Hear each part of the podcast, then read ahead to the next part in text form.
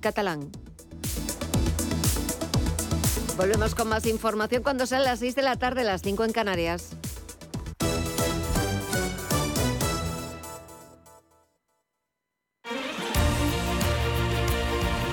Radio Intereconomía. Eres lo que escuchas.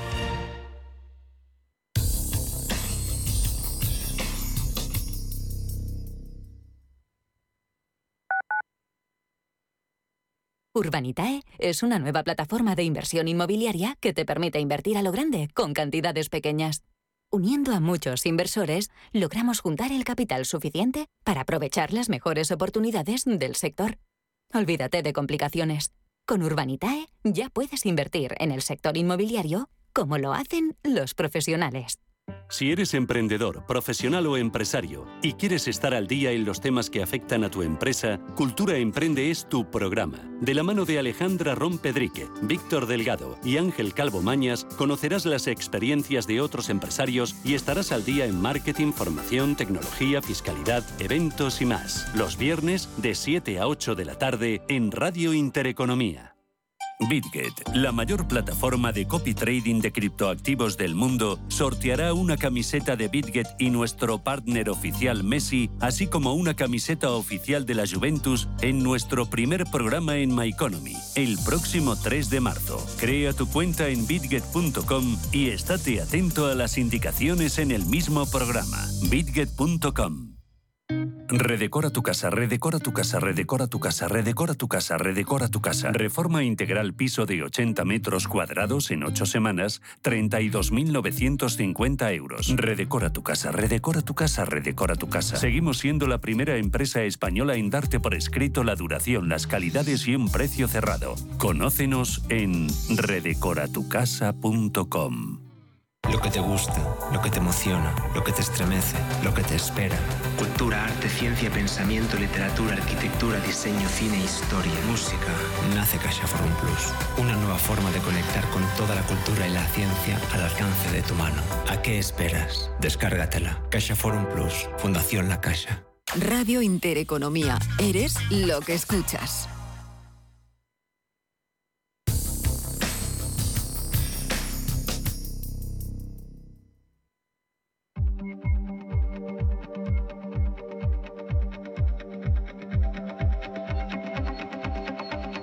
Cierre de mercados. La información financiera a la vanguardia.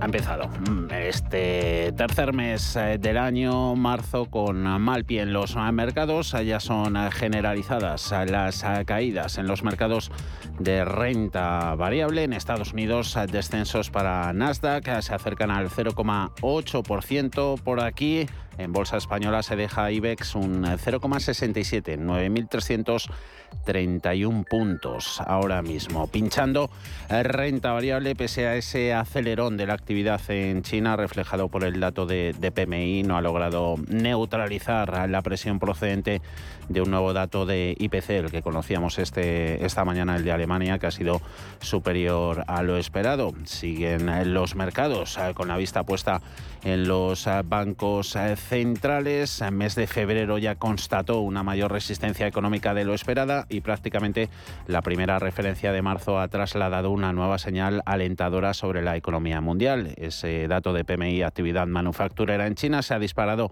a máximos de una década, a niveles superiores incluso a los previos a la pandemia. Sugiere un notable acelerón de la actividad en la segunda mayor economía mundial, un impulso que podría ayudar a paliar la desaceleración prevista a nivel global para los próximos meses. Europa a primera hora recogió inicialmente ese tono positivo de China, si bien el ánimo inversor se enfrió al digerir referencias macro más locales eh, que confirman ese pulso económico muy distinto al registrado en el gigante asiático. Hemos contado también con PMIs manufactureros de la zona del euro que han constatado esa estimación inicial de 48,5 puntos, niveles de contracción al mantenerse en esas eh, cotas inferiores a los 50 eh, puntos. Luego esos datos de precios en Alemania, IPC subiendo a una tasa del 8,7%, son dos décimas por encima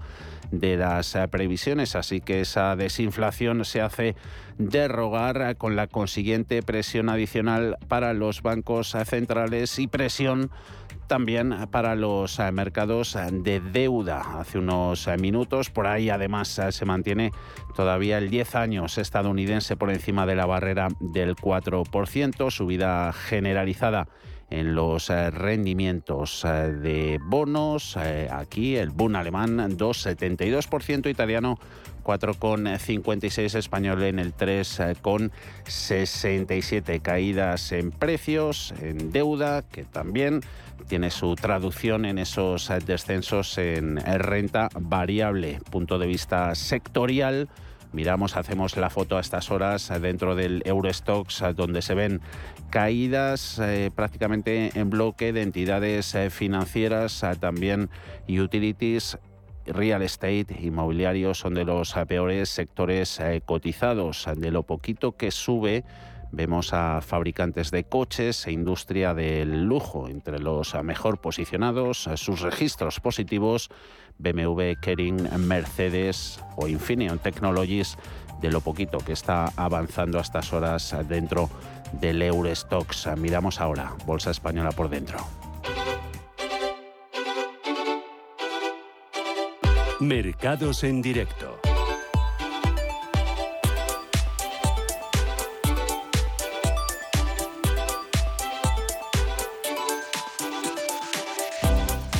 Bolsa española, hasta el dato del IPC alemán, mantuvo su inercia alcista en este arranque de mes eh, de marzo, pero IBEX, eh, que sale de máximos de tres años, eh, replegándose hacia los 9.300. Eh, Resaca de resultados incluye presiones alcistas que ejerce, por ejemplo, Indra sobre el IBEX. La empresa de tecnologías de la información anunciaba al cierre de la sesión de ayer ese incremento del 14% de sus ingresos el año pasado, mejora que fue acompañada una empresa más de la subida del dividendo, cercano al 70%. Acciones de Indra que responden al alza, tocando máximos intradía por encima de los 12 euros el título, ahora mismo en los 12,50 ganando un 4,7%. Subidas por encima del punto en ArcelorMittal, 2,27, Amadeus 1,75, Repsol 15 euros con 20 o Telefónica, la operadora en los 3 euros ya con 90 más 1,33%. 14 valores en positivo, resto en negativo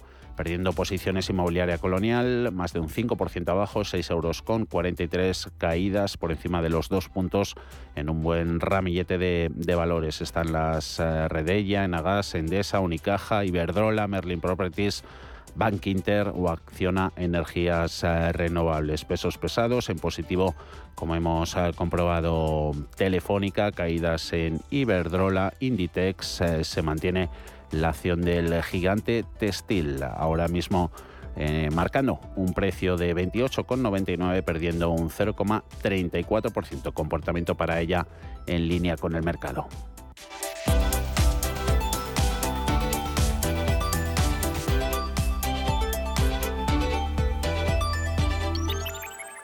En el consultorio a partir de las 6 de la tarde. Estarán este miércoles con nosotros Javier Echeverry, socio fundador de Daico Markets, responsable de Active Trades España y Diego Morín de IG. 91 533 18 51 o 609 22 47 16 para las notas de voz y WhatsApp.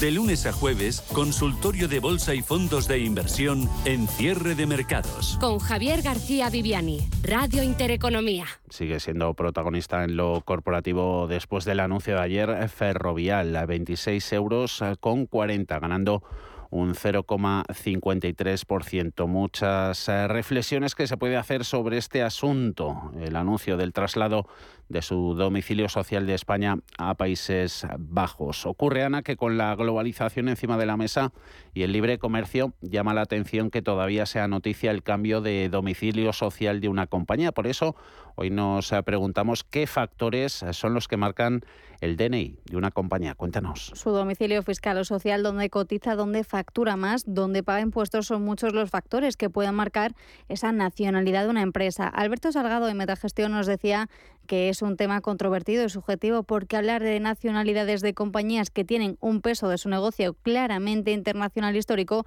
resulta complicado. El ejemplo más claro, nos decía Roldán, lo vemos con Ferrovial, con su traslado del domicilio fiscal que pese al revuelo generado desde la compañía aseguran que no afectará sus planes de inversión en España o en Estados Unidos, otro de los países en los que opera. La compañía ya tenía un 80% de sus beneficios fuera de nuestro país y el porcentaje que ya había en España seguirá estando, por lo que desde el Gobierno avisan de que no hay ningún riesgo.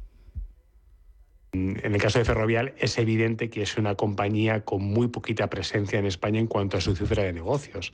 Otra cosa es la nacionalidad, el origen, la presencia de un acelerado que, o una familia de control que pueda tener pues, una vinculación o una nacionalidad determinada. En el caso de Ferrovial, pues la familia del Pino hace ver que este caso pues, es también relevante. Eh, quizá la controversia mayor viene originada por eh, el impacto a nivel país, incluso político, que pueda tener, ¿no? El hecho de que las empresas abandonen su sede social eh, que no renunciar a sus raíces, pero sí la ubicación física en un país determinado, pues hace ver que algo se está haciendo mal. En las últimas horas mucho se ha hablado sobre el objetivo de Ferrovial de pagar los impuestos fuera de España y evitar así cumplir con el conocido impuesto a los ricos que obliga a la compañía a residir 180 días fuera de España. Pero es importante la cifra de impuestos que la empresa dejará de abonar en nuestro país por el cambio fiscal. Según fuentes familiarizadas, el traslado apenas afectará un 2% de la cifra de impuestos que tenemos en España y será por el mero hecho de cotizar allí, unos 5,64 millones de euros en impuestos. Si analizamos detenidamente los motivos que le empujan a Ferrovial a irse, pues parecen bastante claros. ¿no? Yo creo que el, accionista va a respaldar a la compañía mejora el tratamiento fiscal de los dividendos, eh, la flexibilidad que le permite eh, o le da el cotizar en, un país determinado en términos de consolidación, de, de, eh, de, otra serie de cuestiones, pues bueno, eso ya es una cuestión empresarial. Pero insistimos, eh, siendo una pena que perdamos eh, peso en cuanto a compañías renombradas y bien conocidas internacionalmente y que abandonen esa vinculación, eh, decir, testimonial que tienen con el país, pues no es una buena noticia. Pero hay que respetar las decisiones empresariales porque se toman, evidentemente, con un criterio que está basado en la propia rentabilidad del grupo y en el valor que genera para los accionistas. Y ahí eso, las empresas son totalmente soberanas. En el caso de Rafael Ojeda de Fortisfan nos decía que la nacionalidad la marcan todas las variables en su conjunto. Su domicilio fiscal sí lo puede marcar, pero cree que donde tiene sus beneficios no tanto. Porque, por ejemplo, en el caso de una compañía como Microsoft o como Apple, que son o Coca-Cola, Coca-Cola es una empresa norteamericana, nadie lo duda, pero es una compañía que vende productos por todo el mundo. Hablamos de que el mundo tiene 8.000 millones de habitantes, Estados Unidos tiene 350. Vende mucha más Coca-Cola fuera de Estados Unidos que en Estados Unidos. Si consideráramos ese criterio, nadie podríamos pensar que Coca-Cola no es americana, y sí que lo es. Es decir, que, que en el fondo es el origen, dónde está. Eh, el ADN viene un poco por pues, de dónde eres. Es decir, un español es español aunque resida, viva en otro país, pues incluso que pague los impuestos en esos países. O sea que la españolidad de Ferrovial no está, en este, no está en entredicho. Otra cosa distinta es que la compañía dejara de producir, dejara de fabricar, dejara de tener presencia en España. También hablábamos sobre esto con Eduardo Bolinches de Inverte y nos contaba que en el caso de Ferrovial, como el resto de constructoras o incluso eléctricas, tienen actividades muy deslocalizadas, a diferencia, por ejemplo, de Inditex, que ha decidido tener la máxima producción a nivel nacional. En el caso de Ferrovial, la actividad constructora no se hace desde una fábrica, sino se hace in situ, allá donde eh, se tiene que construir o gestionar. El 82% de esta actividad se hace fuera de España. Y si bien es cierto que podría exactamente igual funcionar con estas filiales que ya tiene de antaño, lo que ha decidido es ni más ni menos con la excusa de cotizar en bolsa americana y resto de plazas, irse de España, con la única y firme decisión de pagar menos impuestos, ni más ni menos que eso. Mientras tanto, Alberto Salgado de Caja Rural insistía en que el domicilio social y fiscal suelen coincidir. Las grandes multinacionales suelen estar estructuradas, nos decía, a base de filiales que tributan en sus territorios. Lo que sucede en muchas ocasiones es que las facturaciones en un determinado país no van a cargo de esa filial, sino en otra situada en un país con una tributación fiscal más ventajosa. Imaginar el caso de una multinacional americana que tenga una filial en España, pero donde la facturación a clientes no se haga desde la filial española, sino desde la filial irlandesa, por ejemplo, donde existe un tipo menor de impuesto de sociedades. Y la filial española pues cobra por otra serie de conceptos, puede incluso facturar a la filial irlandesa por prestación de determinados servicios, etcétera.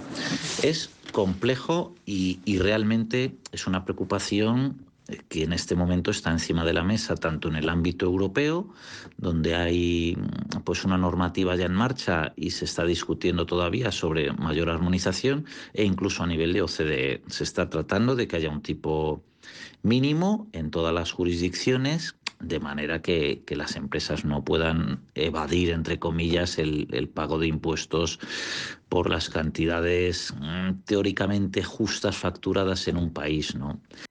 O Pablo García iba con Salfavalio, que aunque reconoce que las empresas tienen origen como las personas que nacemos en un lugar, pero a veces cambiamos de residencia tenemos las mismas leyes dentro de la Unión Europea, pero tenemos una distinta fiscalidad.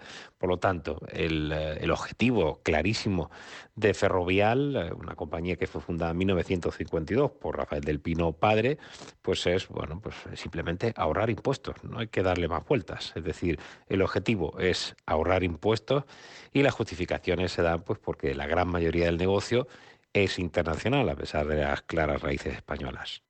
Casi todos coinciden en que lo que cuenta es el origen y el resto de las variables solo ayudan. Eso sí, creen que es un aviso a navegantes porque no será la única compañía que lo haga. Y España quiere ser el escenario de las grandes eh, producciones internacionales y quiere serlo ofreciendo ventajas al sector audiovisual. Desde 2014 se aplican deducciones fiscales para rodajes y este año el Gobierno ha ampliado esas bonificaciones. A ese espaldarazo se suma un incremento en los fondos para poner en marcha el Spain Audiovisual Hub, todo con un objetivo concreto, aumentar un 30% en dos años la producción audiovisual hecha en España. Alma, ¿cuál es actualmente el marco normativo para conseguir ese objetivo? Cuéntanos. España quiere ser plato de cine internacional. Grandes producciones como Star Wars, Juego de Tronos, Terminator o Rambo han rodado en nuestro país en los últimos años. Para atraer a las productoras internacionales se suman dos factores. Clima agradable, paisajes variados, muchas horas de luz al día, seguridad, precios competitivos, incluso esa satisfacción del equipo después de salir a cenar a tomarse unos vinos y una tapa a lo que se suma un componente fiscal muy importante. Francisco Asensi es experto en industria audiovisual y asesor en el Spain Audiovisual Hub. Por un conjunto de mm, condiciones que se dan en nuestro país, eh, algunas digamos, consustanciales ¿no? al propio territorio, la diversidad de eh, lugares para rodajes, otras en otro caso vinculadas al talento, la disponibilidad de talento muy cualificado, por otro lado infraestructuras, transporte, seguridad jurídica, todos estos elementos que en otros territorios, digamos, no a lo mejor extraeuropeos, pues no, no son tan así. Junto a eso, algo a lo que en los distintos gobiernos se ha trabajado mucho desde hace una década, la búsqueda de un marco jurídico fiscal favorable. Ya en 2014 se empezó a legislar en ese sentido y se ha ahondado en los últimos años a través del Plan de Impulso a la Industria Audiovisual, que ha ampliado en 2023 importantes límites en deducciones fiscales. Por un lado, afectan a la simplificación de trámites administrativos que afectaban en, algunos casos pues a la posibilidad de traer a parte del equipo, parte del staff que hace una producción audiovisual, pensemos en una película de alto presupuesto, etcétera, pues tiene que venir. ¿no? Entonces, para ello se han simplificado trámites administrativos para obtener los visados, para permanecer en España eh, de manera legal por un periodo de tiempo superior al que pueda conceder un visado Em, o, la estancia de turista, pero también, por otro lado, a la creación de un marco, gracias a la Ley General Audiovisual, eh, digamos, más entendible, con más seguridad jurídica, como decía, tanto para la industria española como para los operadores que vienen de los territorios, ¿no? Marco seguro, estable y competitivo que se ha sabido adaptar con premura no solamente a la industria cinematográfica, sino también a las nuevas tendencias a las productoras que trabajan con plataformas de streaming esa mejora de incentivos fiscales que eh, incluso ha, recibido como no una grade, si me permite la palabra, cuando se ha aclarado además que aplica eh, por ejemplo, en el caso de las series, porque estaba pensada fundamentalmente o en principio, ¿no? Parecía orientada eh, más hacia el cine, pues en el caso de las series que compute eh, en el caso de cada episodio, se aplica por episodio, no por la obra completa, que entonces significaría una ventaja menor pues para productoras asociadas a, pues a los que estamos pensando, ¿no? a las plataformas internacionales, etcétera, ¿no? La competencia entre países es leonina y España ha sabido jugar bien sus cartas en materia fiscal. En 2023 ha ampliado el límite en la deducción por rodaje de películas, documentales y series, tanto de producción española como extranjera, y se ha eliminado el límite en la deducción por gastos de personal. Carlos Salado, presidente del Spainfield Commission. La herramienta clave es la herramienta de los incentivos fiscales. España no tenía incentivos fiscales hasta que en el año 2014 la creó el gobierno en la reforma fiscal de Montoro a petición de Spacefield Commission y después de aquella, aquella mm, reforma legislativa que supuso un incremento muy importante de la competitividad de España se ha ido mejorando hasta el último, eh, la última reforma que ha sido de este año. Eh, en este momento el índice fiscal se trata, técnicamente hablando, de, eh, de evolución de, impuestos de dinero en función del gasto que hagan los productores internacionales en España. Y además es un dinero que no se entrega al productor internacional, sino que sí es que disponga de un productor español que es el beneficiario del incentivo fiscal. Por tanto, no solamente se está fomentando la atracción de rodaje, sino que se está también fomentando la economía del país. Con un marco fiscal favorable, el Gobierno ha puesto en marcha el proyecto España Hub Audiovisual de Europa, 1.600 millones de inversión pública hasta 2025, un proyecto, dicen desde el Ejecutivo, con poder multiplicador gracias a la colaboración privada. Lo que se pretendía y se pretende es que todos los elementos públicos y privados que conforman el audiovisual expandido, porque se refiere también a los videojuegos, a la animación, a los efectos especiales, postproducción, etcétera, todos ellos respondan a una estrategia común, sector público y sector privado.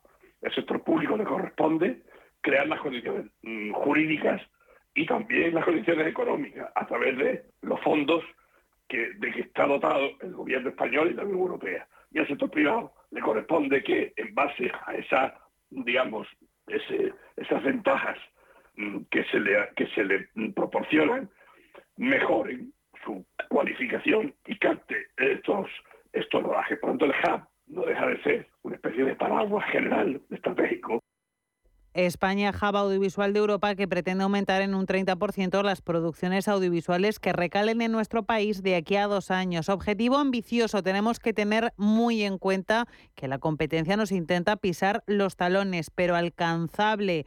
Lo ha confirmado el propio Francisco Asensi, que recordemos es asesor en el Spain Audiovisual Hub. Crecimiento importante y hay que tener en cuenta que eh, a pesar de que el escenario que se ha creado en España para, para seducir a la, inversión, eh, para producir más, eh, eso no es algo que pase desapercibido para nuestro entorno. Es decir, que otros territorios competimos con otros territorios, incluidos en Europa, que, bueno, toman buena nota, ¿no? De cómo, de cómo se ha hecho en el caso de España. Entonces, es un reto importante, pero alcanzable. No quedan dudas de que España se ha convertido en un centro de producción internacional. Muestra de ello son ejemplos como el rodaje de Juego de Tronos por parte de HBO en nuestro país o la exportación, el fenómeno mundial que ha supuesto la producción La Casa de Papel de Netflix, plataforma que por cierto tiene su propia sede en Madrid. A nivel de datos, terminamos con ello. Según un estudio de PricewaterhouseCoopers, entre 2020 y 2021 el mundo de la ficción generaba 4.300 millones de euros en ingresos, 811 millones de aportación al PIB, 72 series, 18.443 puestos de trabajo, recaudación fiscal cercana a los 264 millones de euros. Todo eso multiplicado eh, con puestos de trabajo de carácter indirecto y con una mejora de cifras de ese 30% que pretende el Gobierno hasta 2025. Cierre de mercados. La actualidad en tiempo real. Y el eh, tema de la inflación, así que está dando para muchas eh, películas. Al igual que ocurriera ayer con los datos de precios en Francia y en España.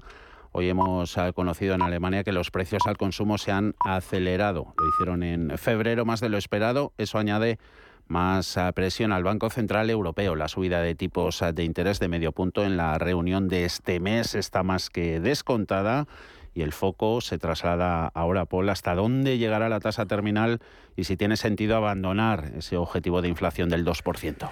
Sí, el debate sobre si el Banco Central Europeo debería elevar su objetivo de inflación se intensifica a medida que los datos demuestran que la presión sobre los precios es un problema estructural y que la política monetaria no está dando los frutos deseados para devolver a la inflación a esa meta del 2%. Algunos expertos se están planteando la posibilidad de que pueda abandonarse ese mantra. Desde que se fijaron los objetivos de inflación a finales de los 90, casi todos los grandes bancos centrales se han decantado por el 2% como meta idónea aunque resulta relativamente fácil explicar la idea de los objetivos de inflación, es decir, que la estabilidad de precios permite a las empresas y los hogares tomar mejores decisiones de gasto e inversión, el objetivo del 2% en sí y por qué tantos bancos eh, se han eh, fijado el mismo objetivo es un misterio según Jaime Raga, director de la relación con los clientes de VS Asset Management para Iberia y no tiene por qué ser la cifra correcta. No hay ninguna verdad absoluta en economía que diga que el 2% es la cifra correcta o sustancialmente mejor que, por ejemplo, el 1% o el 3%. Y hay muy pocos datos cuantitativos o estudios, si es que hay alguno, que justifiquen que el 2% sea mejor que cualquier otra cifra. Los bancos centrales señalarían, por supuesto, los peligros de una inflación demasiado alta, como erosión del ahorro, reducción de la inversión, etc. O de un objetivo demasiado bajo, como riesgo de deflación o que los hogares y empresas aplacen el gasto a expensas del consumo actual. Sin duda, se trata tanto de una decisión política como económica. Si este debate empieza a consolidarse, no está claro cuáles serían las primeras consecuencias para los mercados. Alexis Ortega es socio director de Finagentes Gestión. Bueno, ahí queda un poco la duda sobre si realmente la inflación la vamos a controlar o no. La verdad es que digamos que los bancos centrales de alguna manera con esta reacción tan rápida en la subida de los tipos de interés han logrado que las tasas de inflación que estaban ya cercanas a los dos dígitos y en algunos casos superiores a los dos dígitos se hayan moderado de una manera muy importante, pero yo creo que ahora queda la parte más gorda, que es la de situar a la inflación en esos objetivos que tienen los bancos centrales del 2%. Del 2%. Y ahí yo creo que el mercado se equivoca si el éxito va a ser tan rápido y tan poco mm, inocuo, digamos así. En Europa, después de tres meses de moderación en el crecimiento de los precios, los datos de febrero, conocidos esta semana en varios países de la región, indican que todavía es muy pronto para cantar victoria en la lucha contra la inflación. Tras los repuntes de ayer, conocidos en Francia y España, hoy el IPC de Alemania se ha situado en febrero en el 9,3% impulsado por los costes de los alimentos y los servicios, una lectura que ejerce más presión sobre el BCE. Juan Esteve, director del Departamento de Estudios de Zona Value. Sí, yo creo que ese es el objetivo que tenemos que mirar, porque uno de los problemas más grandes que creo yo que vamos a tener tanto en la zona euro como en Estados Unidos es que el objetivo de inflación no vamos a llegar a ese objetivo de inflación del 2, 2,5% que está previsto en un tiempo bastante largo. Entonces, esas subidas de tipos de interés creo que se van a prolongar mucho más de lo que se esperaba, porque los datos que estamos viendo, por ejemplo, el de Alemania, sí que hemos visto que era una décima por encima, pero está rompiendo todos los esquemas que se pensaban que ya habíamos llegado a una zona de lateralidad en la que ya podíamos bajar esa inflación y precisamente nos está viendo.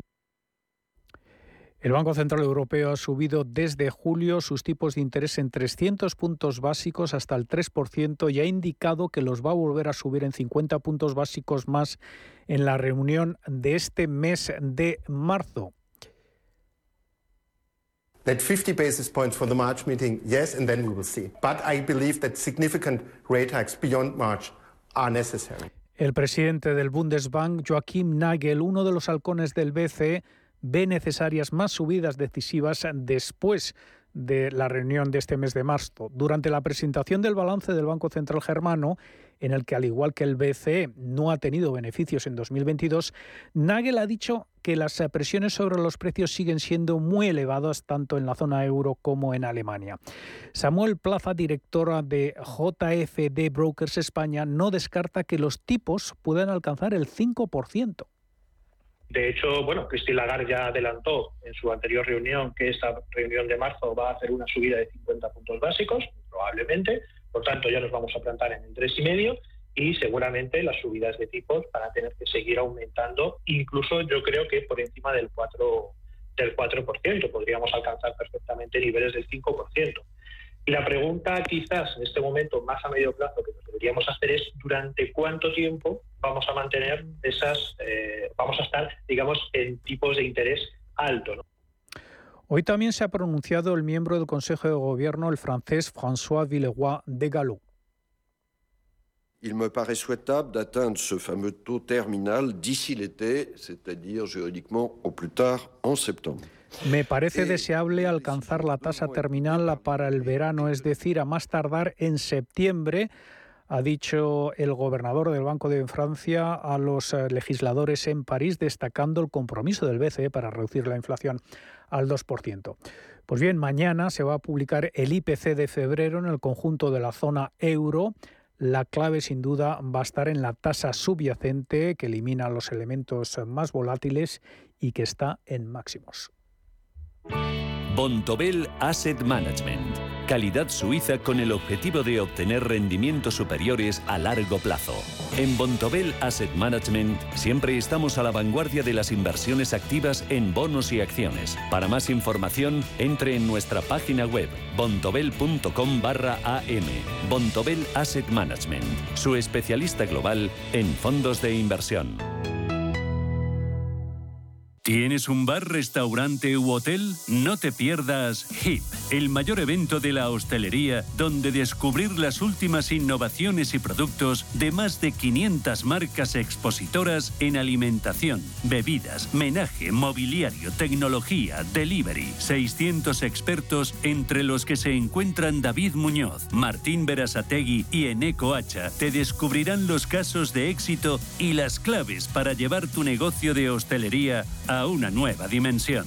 HIP, del 6 al 8 de marzo en IFEMA Madrid. Entra en expohip.com y consigue tu entrada. Hey, asistente, ¿cuál es el mejor fondo de inversión del año? Hay aproximadamente 54 millones de resultados. ¿Quieres que los lea? Buf, mejor que no. Puedes seguir buscando entre millones de contenidos, pero un asesoramiento de calidad solo te lo dará un especialista. En Renta 4 te ofrecemos un servicio de asesoramiento gratuito siempre que lo necesites. Entra en r4.com y descubre cómo te podemos ayudar. Renta 4 Banco. ¿Quieres más?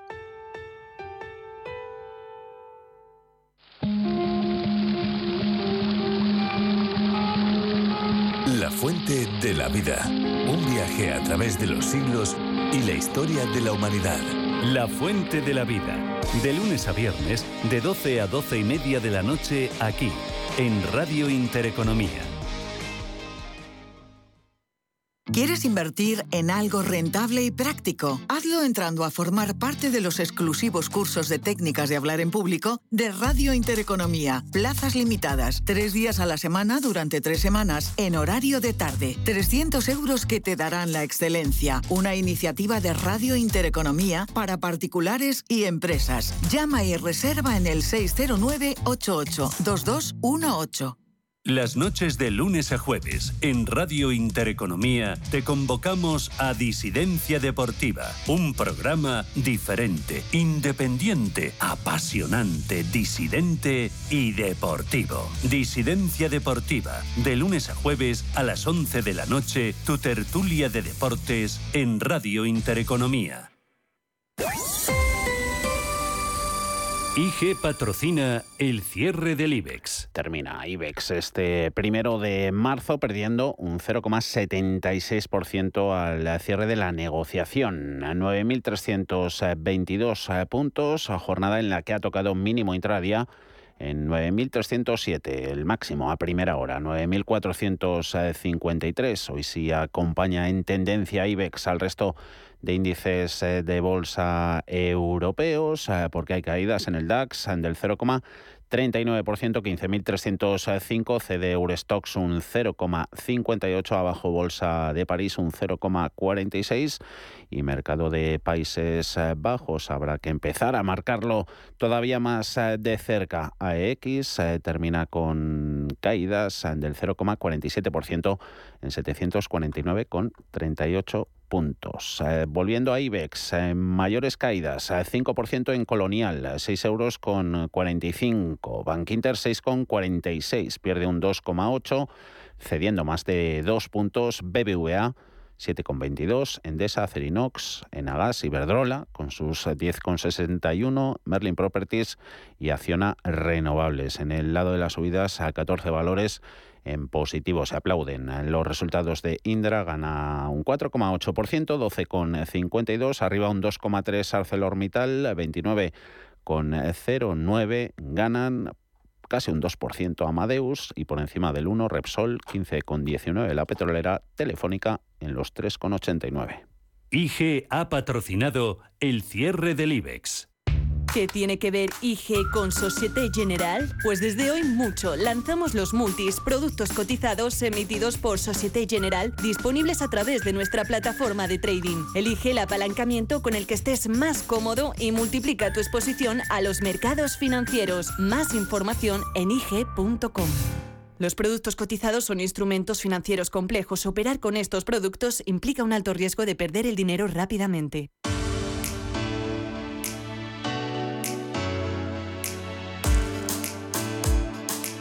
Pistas técnicas.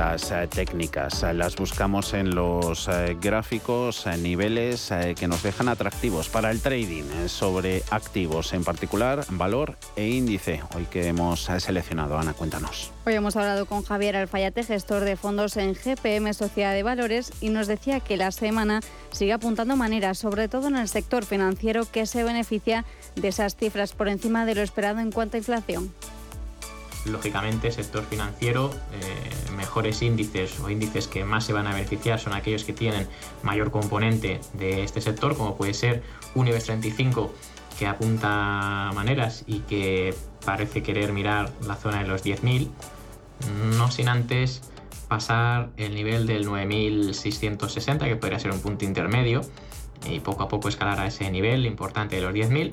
Otros índices europeos como CAC 40, DAX y algunos nórdicos eh, siguen mostrando también cierto nivel de fortaleza en, zona de máximos, además de Japón. Y si nos vamos al SP500, vemos como aquí todavía parece costarle eh, intentar eh, al menos acercarse a máximos. Es importante que no pierda 3.950 en cuanto al SP500. Primeros niveles eh, destacables 4.145 o 4.330 antes de intentar tocar esos máximos anuales en la zona del 4.550. En cuanto a sectores, seguiría mirando muy de cerca al bancario y asegurador. Son dos sectores que prácticamente hacen máximos cada semana. Por ejemplo, aquí en España se fijaría en Santander, BBVA, CaixaBank o Sabadell. Eh, otros más exóticos como Bank, Sparnorbank, Swedbank podrían ser eh, bueno, pues muy considerados para tener en cartera. Y si nos vamos a los aseguradores, por ejemplo, Mafre o Catalana Occidente aquí en España, o AXA, Allianz, ING o incluso Munich Re, que tras eh, resultados bajó un poquito, pero también presenta, bueno, pues posiblemente una, sería una buena idea de, inversión. Eh, serían todos estos en su conjunto, tanto índices, sectores como acciones, los que tendríamos en cuenta para próximas semanas intentar pues sacar un poquito de rentabilidad. Índices y valores a tener en cuenta que nos daba Javier Alfayate, gestor de fondos en GPM Sociedad de Valores.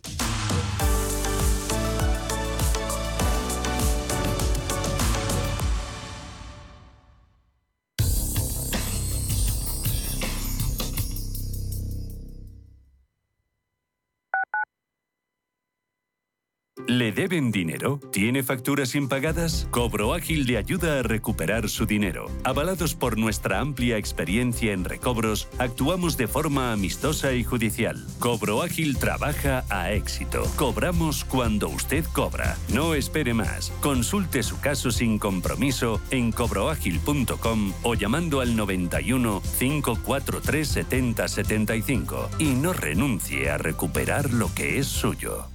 La situación de mis padres en ese momento era una situación un poco difícil y luego el haber tenido que contratar a un cuidador no les llegaba a final de mes. Pues mira, la hipoteca inversa fue un antes y un después. Si tienes más de 65 años y vivienda en propiedad, consigue la liquidez que necesitas con Óptima Mayores. Solicita tu estudio personalizado y gratuito en el 970 70 77 o en optimamayores.com 970 70 77. Radio Intereconomía es la mejor plataforma para dar a conocer, relanzar y poner voz a su empresa. Nuestro equipo comercial le asesora para conseguir sus objetivos. Contacte con nosotros. Teléfono 91 999 2121 y en el mail comercial arroba intereconomía.com. Radio Intereconomía, la radio de las empresas.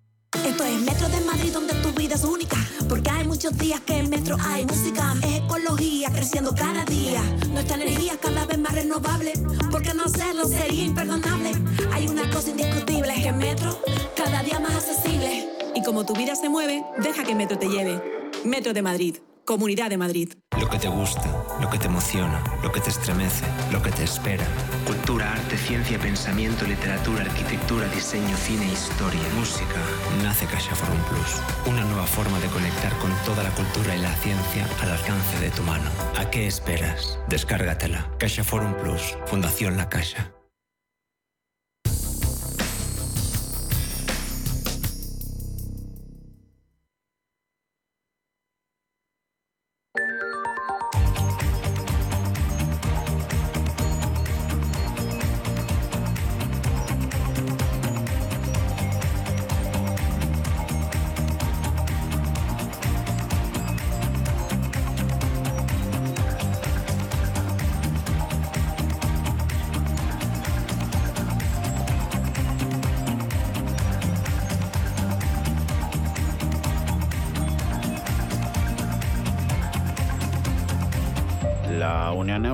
Unido al Canadá y a Estados Unidos vetando la aplicación china TikTok en dispositivos de eurodiputados y trabajadores del Parlamento Europeo. China ha respondido hoy alegando que esta decisión europea es restrictiva para las empresas y una medida injustificada. Desde el Ministerio de Exteriores chino se preguntan cómo tiene que estar la principal superpotencia del mundo para tener miedo de la aplicación favorita de los jóvenes. Pedro Fontaneda, buenas tardes. Muy buenas tardes. En ese caso se referían a Estados Unidos. Ha sido la portavoz del Ministerio de Exteriores eh, chino, Mao Ning, ha dicho esto sobre la principal potencia mundial, Estados Unidos, y sobre la Comisión Europea también, que con su veto a TikTok socavan la confianza de su mercado para el entorno empresarial ha dicho Ning.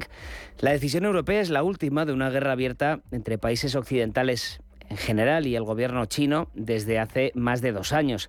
La ciberseguridad está en el centro del debate en este caso. La Comisión Europea ha vetado el acceso a la aplicación china por preocupaciones en materia de ciberseguridad, en particular con respecto a la protección de datos y a la recopilación de los mismos por parte de terceros eh, países.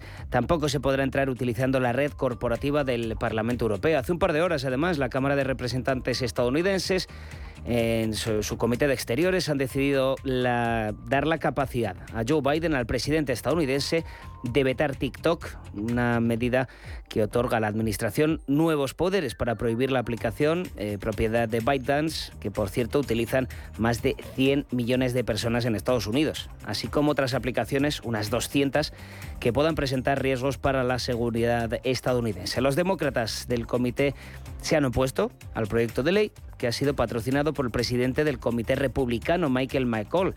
Es decir, los republicanos de Biden han eh, los republicanos, perdón, no los de Biden, los republicanos han otorgado un nuevo poder al presidente que es demócrata. Se nos hace un poco extraño, ¿no? Desde la política española. Ahora falta que la Cámara de Representantes, el Senado, voten favorablemente, pero es un primer paso importantísimo. Gregory Mix es representante demócrata del partido de Biden. Se ha opuesto, ha compartido estas palabras en Twitter, que os lo a continuación. Esta decisión, dice Gregory Mix, dañaría nuestras lealtades en todo el mundo, traería más empresas a la esfera china, destruiría puestos de trabajo aquí en Estados Unidos y socavaría los valores estadounidenses fundamentales que son la libertad de expresión y de libre empresa. Las amenazas son grandes, es verdad, el pasado jueves desde Bruselas se habló de la posibilidad de vetar completamente TikTok, es decir, a todos los usuarios en la Unión Europea si no evitan se lo dijeron a la empresa directamente, si no evitan que menores de edad tengan acceso a vídeos potencialmente violentos o peligrosos y también si no evitan la cesión de datos privados a terceros países. Vamos a escuchar a Dana Spinant, portavoz eh, de la Comisión Europea.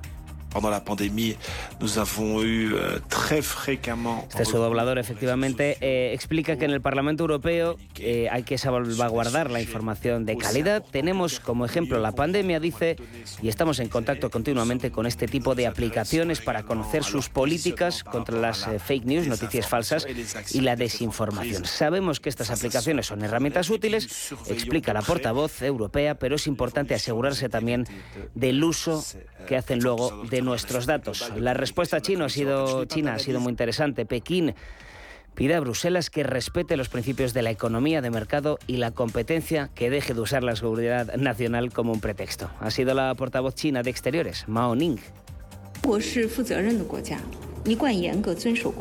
Dice, pese a que la Unión Europea se declara como el mercado más abierto del mundo, ha adoptado en los últimos tiempos medidas restrictivas contra empresas de otros países. Esta decisión, como decíamos, se une a la de Canadá de, este lunes eh, y la de Estados Unidos de hace una semana.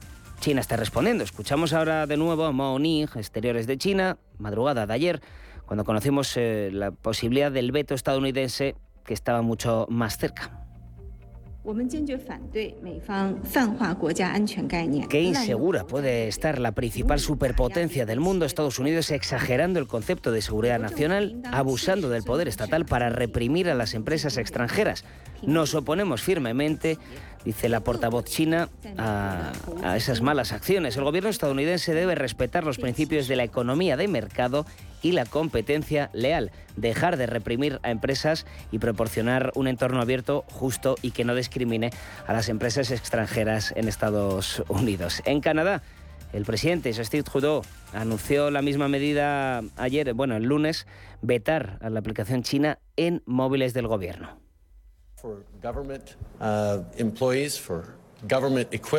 Para el equipo, los um, trabajadores del gobierno, es mejor no darles acceso a la aplicación TikTok por las preocupaciones que están existiendo últimamente sobre la seguridad. Esta es la primera decisión, tal vez sea la única en este sentido, pero tenemos que asegurar la seguridad de los canadienses y esta por ahora es una decisión solamente para los teléfonos de los trabajadores del gobierno de Canadá.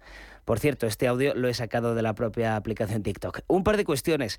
¿Esto se va a, caer, quedar en los países más importantes de Occidente? O sea, Estados Unidos, Unión Europea, Canadá.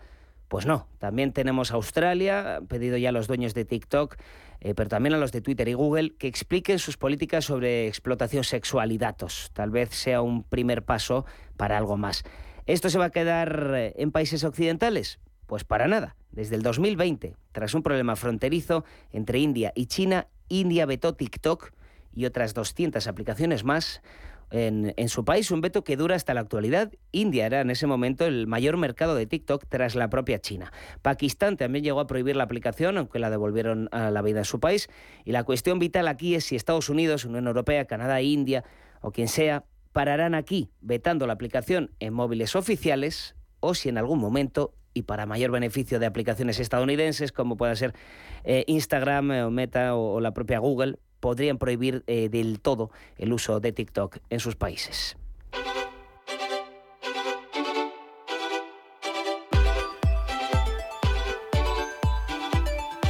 Cierre de mercados. El paraíso financiero.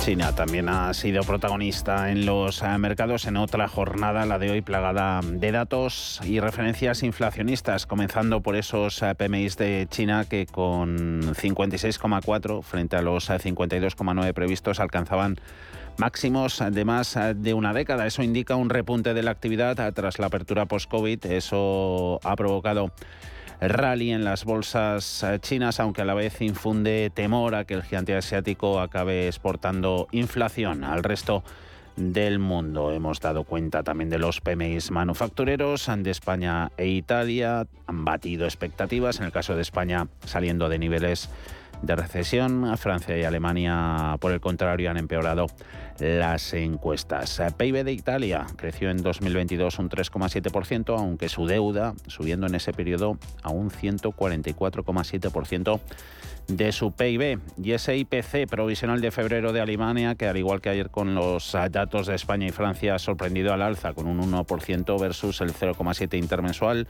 y un 8,7 contra el 8,5 interanual esperado. No es por tanto de extrañar, a la luz de las recientes cifras, que desde el Banco Central Europeo escuchábamos a Nagel, por ejemplo, en la CNBC, indicando que la subida de tipos de marzo no sería la última, que habrían de seguirle más medidas importantes, eh, significativas, y que sería un grave error ralentizar o detener el ciclo de endurecimiento monetario antes de tiempo. Palabras también de Müller, expresando que la inflación seguiría demasiado alta, que cualquier expectativa de bajadas rápidas de tipos sería una ilusión, y Villeroy indicando que el Eurobanco debería alcanzar el pico del tipo de interés a lo más tardar en el mes de septiembre. Hoy además, por añadidura, daba comienzo el quantitative tightening, el pasivo del BCE, en el que va a reducir su balance a un ritmo mensual de 15.000 millones de euros hasta finales de junio. Eso a su vez implica endurecimiento de las eh, condiciones eh, financieras. Eh, Nagel decía al respecto que apostaría por un quantitative tightening más rápido. Como consecuencia de todo eso,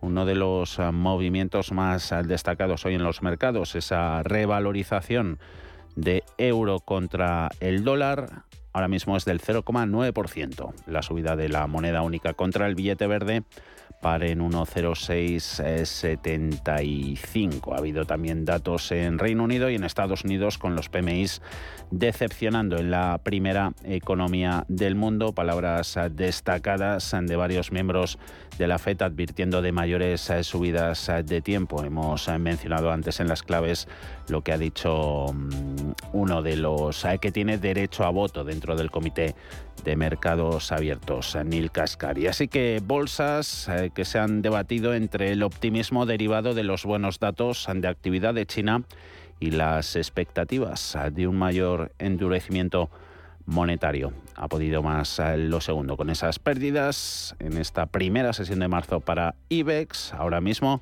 intento de rebote en Dow Jones de Industriales en 0,24, gana el promedio 32.735, siguen en números rojos tanto Nasdaq 100 abajo un 0,4 como SP500, índice amplio corrige un 0,15 en 3,963 puntos.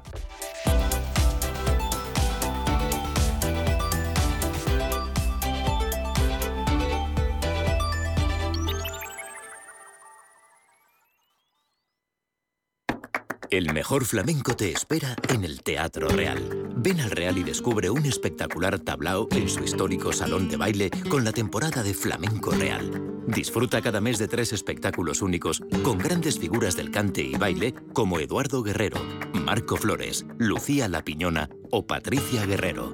Entradas desde 29 euros en teatroreal.es y Fiber.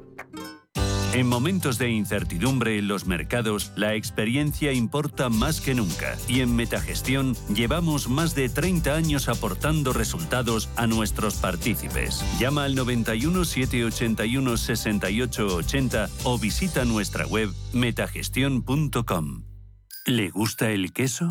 Y cuidarse? Entonces, disfrute con quesos Lodin, galardonados en premios internacionales como los World Cheese Awards y reconocidos por la Fundación Española del Corazón. Quesos de sabor extraordinario con menos grasa saturada, con omega 3 y antioxidantes, cremosos, curados, añejos, todo un placer para el paladar a la vez que se cuida. Consulte su web www.lodin.net. Queso Lodin, doble de bueno. La Hora de Miguel Ángel es un programa dedicado a la salud y la prevención de enfermedades. Con un lenguaje claro y sencillo, te explica cómo llevar una vida saludable. Todas las noches a la una y media de la madrugada en Radio Intereconomía. Antes de que amanezca te acompaña, escucha y ameniza las mañanas en Radio Intereconomía. Antes de que amanezca, con Guillermo Sancho Muela, de martes a viernes, de 6 a 7 de la mañana, en Radio Intereconomía.